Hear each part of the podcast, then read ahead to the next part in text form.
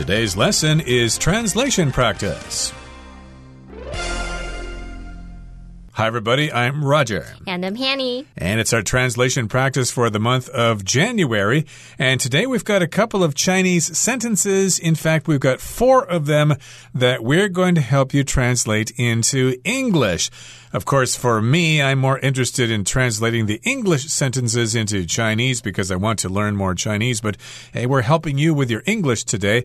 And the topics today involve bullying and New Year's cleaning. Remember, Chinese New Year is coming up very soon. 好，那我们今天的翻译写作呢，一样会翻译四个句子。那么前两句会跟霸凌这个主题相关，那么后面两句则会跟新年大扫除有关。好，那现在我们就准备进入第一个主题，来看看前面两个句子。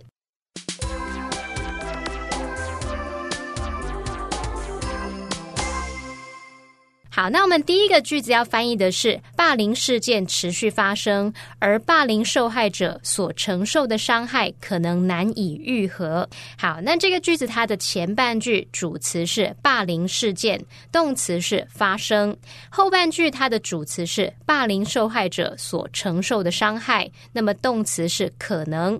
那由于这个句子是在陈述事实，所以我们时态是用现在简单式表达。那接着邀请 Roger 老师帮我们讲解第一个重点。All right, here's point A. It's all about bullying incidents or incidents of bullying. Now, remember, bullying is when somebody picks on someone else. Usually, it's an older person picking on a younger person or a stronger person picking on a weaker person. And it's kind of cruel and it happens a lot in school, but it can also happen at work or in society. And when something happens, it is an incident. So, we're talking about incidents of bullying which happen and somebody is picking on somebody else. 好，那我们首先来看第一个重点是霸凌事件。那先讲一下 bully 这个字，它当动词可以表示霸凌，那么当名词可以指霸凌者。那现在我们如果我们要用霸凌的名词或是形容词，则是用 bullying 这个字。好，那像我们说网络霸凌，你就可以说 cyber bullying。接着看到事件的话，我们可以用 incident 来表达。那所以我们要讲霸凌事件，你就可以说 bullying incident。或者是 incident of bullying。再来，我们看到我们翻译句子里面，它还有写到霸凌受害者。那这边你可以把它翻译成 victims of bullying，或者是 bullying victims，这样也可以。好，那我们接着来看下一个重点。And here's point B. We're talking about these incidents which continue to occur. They continue to happen, or you could also say something continues occurring. It continues happening. And of course, you could also use the verb phrase to keep on doing something. It keeps on occurring, it keeps on happening, which means it doesn't stop. 好，那下一个重点是表达持续发生。那要表达持续，我们可以用 continue 这个动词。那它后面可以接不定词 to v，或者是接动名词 v i n g 去表达说持续做某事。那我们也可以用 keep doing something，或者是 keep on doing something 也可以。那要表达发生的话，我们可以用 occur 或者是 happen。那我们不会用到 take place，因为 take place 通常是有预期、有安排它的发生举行。所以我们这边用 occur 或是 happen 是比较适合的。好，那接着来看下一个重点。Here's point C. We're talking about injuries. So the injuries are endured, and we're referring specifically to those injuries. So we say the injuries that occur, the injuries which occur.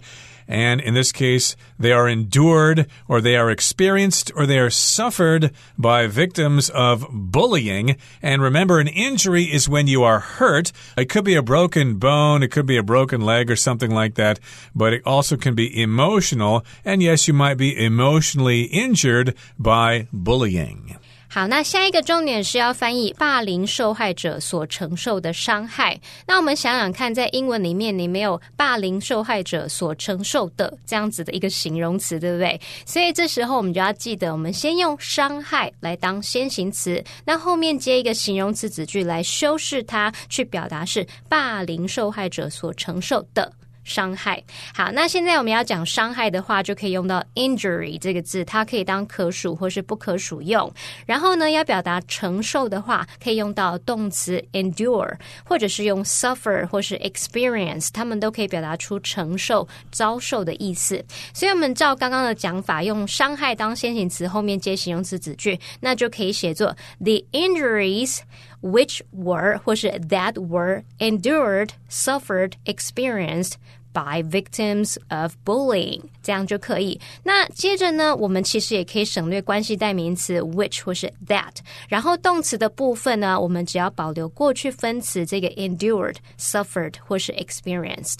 那我们这边就会变成改用分词片语的方式去修饰这个先行词 the injuries。好，那我们接着来看下一个重点。And here is point D. it's difficult to heal. So if you experience an injury, if you endure an injury, or if you have a sore on your arm and you wait for it to get better, then we say that that sore or that injury heals. So you're waiting for your injury to heal. You're waiting for your pain to heal, for your problem to heal. It just means to return to its original condition. And this is similar to the word for cure, but uh, cure, of course, refers to solving the problem of a disease. Currently, for example, there's no cure for cancer. But uh, of course, if you are injured, if you have a broken leg in a bicycle accident or something, it may take a while for it to heal. 好，那我们接着来看到难以愈合，可以用到 difficult to heal 来表达。那么我们会讲到愈合，你会想到治愈啊、治疗那个 cure 那个字。那么 heal 跟 cure 都可以表达痊愈、康复，可是两者不太一样哦。heal 它是指身心恢复健康啊，或者是感情伤害愈合，或是伤口愈合这样。那么 cure 常常是指透过医疗啊，或是药物来治病，所以这边用 heal 会比较适合。那补充一下，像有人说，Time heals all wounds，时间会治愈所有的创伤，时间是治愈创伤的良药。我们先不管这个句子讲的对不对，那你就可以用这个句子去记说，哦，伤口要愈合，你就可以用 heal 这个字，不管是身上的伤口或是情感上的伤口，都可以用 heal 去表达。好，那现在我们看完相关的重点，可以请 Roger 老师帮我们翻译整个句子喽。And here's the whole sentence. Bullying incidents continue continue to occur, and the injuries endured by victims of bullying can be difficult to heal. 好，那我们接着看到下一个句子，他说。因此，采取更有效的行动来防止霸凌，建立一个更友善且更具包容性的社会，是一件刻不容缓的事。那这个句子呢，它是在陈述事实，时态用现在简单式。那我们接着来看到，他说采取更有效的什么什么什么，然后到 社会这一段呢是它的主词，然后动词是是。可是你就想说啊，这个主词这么长，我们就会建议改用虚主词 it 来代替，那就会。写作 it is 形容词 to 加原形动词，我们就用这个不定词 to 加原形动词来表达刚刚那一串采取更有效的什么什么什么到社会这一段。那注意中文的这个顿号啊，我们其实要改用 and 去连接两个不定词片语，所以就会写作 it is 形容词。to 动词 and to 动词，用 and 连接两个不定词。好，那我们接着要请 Roger 老师帮我们讲解第一个重点。And here's point A to take more effective action. Now, the base phrase here is to take action, which means to do something about something, especially if it's a problem. For example, we need to take action to lower the crime rate. But in this case, of course, we're adding some other words to modify the phrase. You need to take more effective effective action. You need to do something that actually produces results. 好，那我们来看第一个要翻译的重点是采取更有效的行动。那我们可以说 to take more effective action。那这边先来讲一下采取行动，我们会说 take action。这个 action 表示行动行为。那现在呢，我们可以在 action 的前面加上形容词。如果我说 take effective action，就是采取有效行动。那在前面再加上一个 more，take more effective action，就是表达采取更有效的行动喽。那另外你也可以说像 take immediate action，就是采取立即行动等等。那 take action 后面还可以接 to 加原形动词 take action to do something 来表达采取行动做某事。好，那我们再看到下一个重点。 Okay, here's point B. It's all about building and creating a more friendly and inclusive society. So to build something means to create it, to construct it. You take things and put them together. And in this particular case, we want to build or create a society that is more friendly and inclusive. Okay, so if something's friendly, of course, everybody gets along with each other. They're all friends, they're not enemies, they're not beating each other up all the time.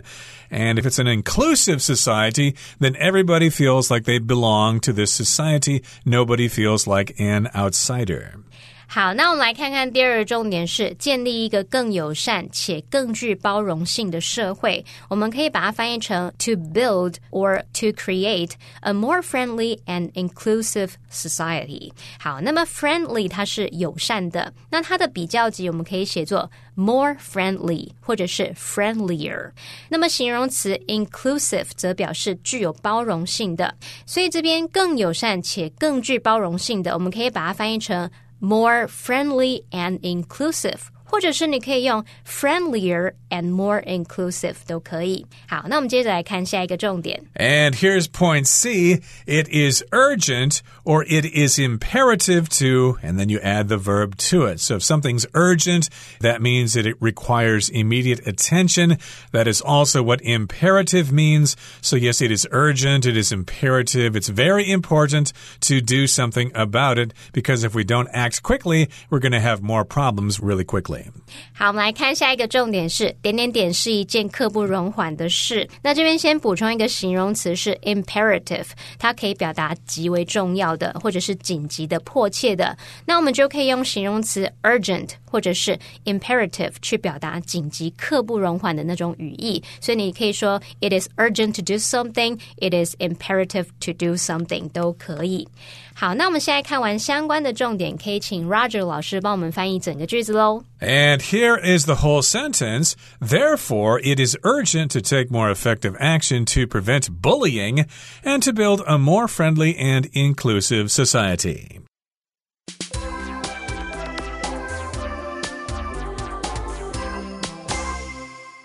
好，那我们接着要进入第二个主题，是跟新年大扫除有关喽。那第三个要翻译的句子是：随着新年到来，家家户户都在准备居家大扫除来除旧布新。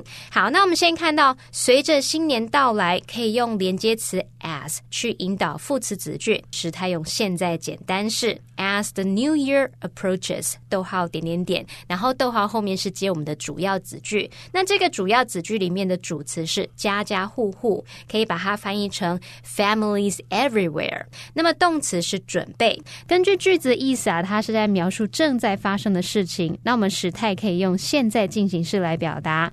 好，那我们现在要请 Roger 老师帮我们讲解第一个重点。And here's point A. It's all about a thorough home cleaning or a thorough house cleaning.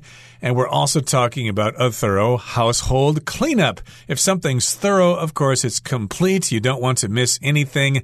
You're going to clean your home. You're going to sweep. You're going to mop. You're going to get rid of old things. So yeah, that's a home cleaning or house cleaning or a household cleanup.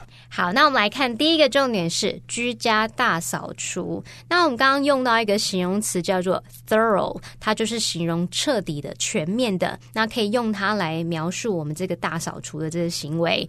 好，那我们这个居家大扫除呢，我们用 home cleaning、house cleaning 或是 household cleanup，它都有居家打扫的意思。好，那我们接着要补充一下，就是 household 它可以用来形容是家庭的、家用的、居家的。那也许同学们也有听过 a household name，这时候这个 household 它是形容家喻户晓的，所以这个 household name 就是指说家喻户晓的人物。好，那我们接着来看下一个重点。And here's point B: throw out the old and welcome the new. So you're going to get rid of the old things and you're going to bring some new things into your house or into your life because you know you need to move on and you need to forget about certain things and have some new things in your life. 好，那我们说旧的不去，新的不来嘛，所以这个除旧布新就会跟新和旧有关。那我们来看看除旧布新，你可以照语义上这个字面上去翻，说 throw out the old and welcome the new。那我们这边用 the old 跟 the new，就是分别用 the 加上形容词去表达抽象名词 the old 旧的东西，the new 新的东西这样子。好，那我们现在看完相关重点，可以请 Roger 老师帮我们翻译整个句子哦。And here's the whole sentence. As the new year approaches, families everywhere are preparing for a thorough home cleaning to throw out the old and welcome the new. 好，那我们来看最后一个要翻译的句子是：这个历史悠久的传 统，不仅让家里焕然一新，也象征着对来年的新希望。好，那这个句子的主词是这个历史悠久的传统，那动词是让点点点焕然一新，然后象征着。那我们看到它有写到不仅怎么样，也怎么样，我们就可以用 not only。A but also B 来翻译，这个 A B 的词性要相同。那像在这边，我们就是去连接动词，去表达说，不仅让什么什么焕然一新，也象征着什么什么。所以我们在连接动词的时候，要注意它的时态必须一致哦。那这个句子它是在陈述事实，所以时态用现在简单式。接着就请 Roger 老师帮我们讲解第一个重点。And here's point A. We're talking about a tradition or a custom, and to emphasize emphasize that these things have been around for a long time, we can say it's a time honored tradition. It's an age old custom or an age old tradition. Again, a tradition is something that you do and it has been passed from generation to generation. Your parents did it, your grandparents did it, so you're going to do it too. And this is time honored, which means it's been going on for a long time. And age old just means the same thing. These traditions or these customs have been around for hundreds, if not thousands of years. 好，那我们来看第一个要翻译的重点是历史悠久的传统。那历史悠久的，我们可以用到 time honored，它可以描述说这个传统它是历史悠久的，由来已久，它古老而且受尊重的。或者是我们可以用到 age old，age old 也可以描述是古老的，由来已久的。那接着再讲到这个传统呢，我们可以用这个 tradition 或者是 custom，都可以表达出像传统啊、习俗、风俗的语义。所以你就可以说 time honored tradition or custom，或者是 age old tradition or custom。好，那我们来看下一个重点。And here's point B to revitalize the home. So here the verb is to revitalize, which means to make something new, to give it new life, to give it new vigor. Inside this word is the word vital, which usually means something is very, very important. It's vital that you understand this explanation. But in this particular case, the word revitalize means to give something a new life, to make it feel like it has been reborn. And you want to do this with your home. You want to revitalize the home.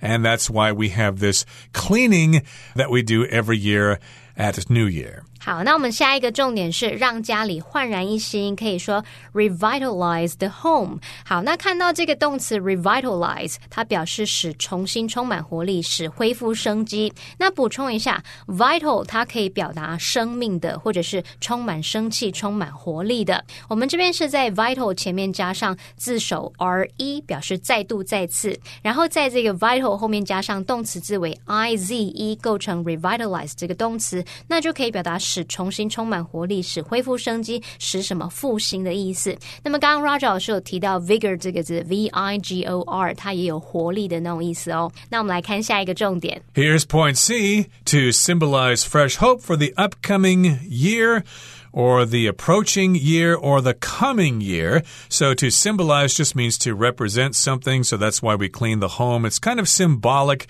because we want to have a nice new year where lots of new things are going to happen. We're going to get more money. We're going to be more successful. We're not going to get sick and things like that. So yes, it symbolizes or represents that fresh hope for the coming year, for the approaching year, the upcoming year, the year that's about to come. 好，那我们最后来看，象征着对来年的新希望，可以用到 symbolize fresh hope for the upcoming year, the coming year, the approaching year。那这个象征除了用 symbolize，也可以用 represent，这两个动词都可以。那么 upcoming、coming 和 approaching 都可以表达即将到来的。那新希望除了用 new hope，也可以用 fresh hope。这个 fresh 除了指新鲜的，也可以描述是新的。那现在看完相关的重点，可以请 Roger 老师帮我们翻译整个。句 子喽。 And here is the whole sentence. This time honored tradition not only revitalizes the home, but also symbolizes fresh hope for the upcoming year. Okay, that brings us to the end of our translation practice for the month of January. And remember, New Year is coming up rather soon, so begin to make your preparations and get ready to clean out your house for a new beginning. From all of us here at All Plus Interactive English, my name is Roger. And I'm Hanny， Goodbye. 拜 Bye.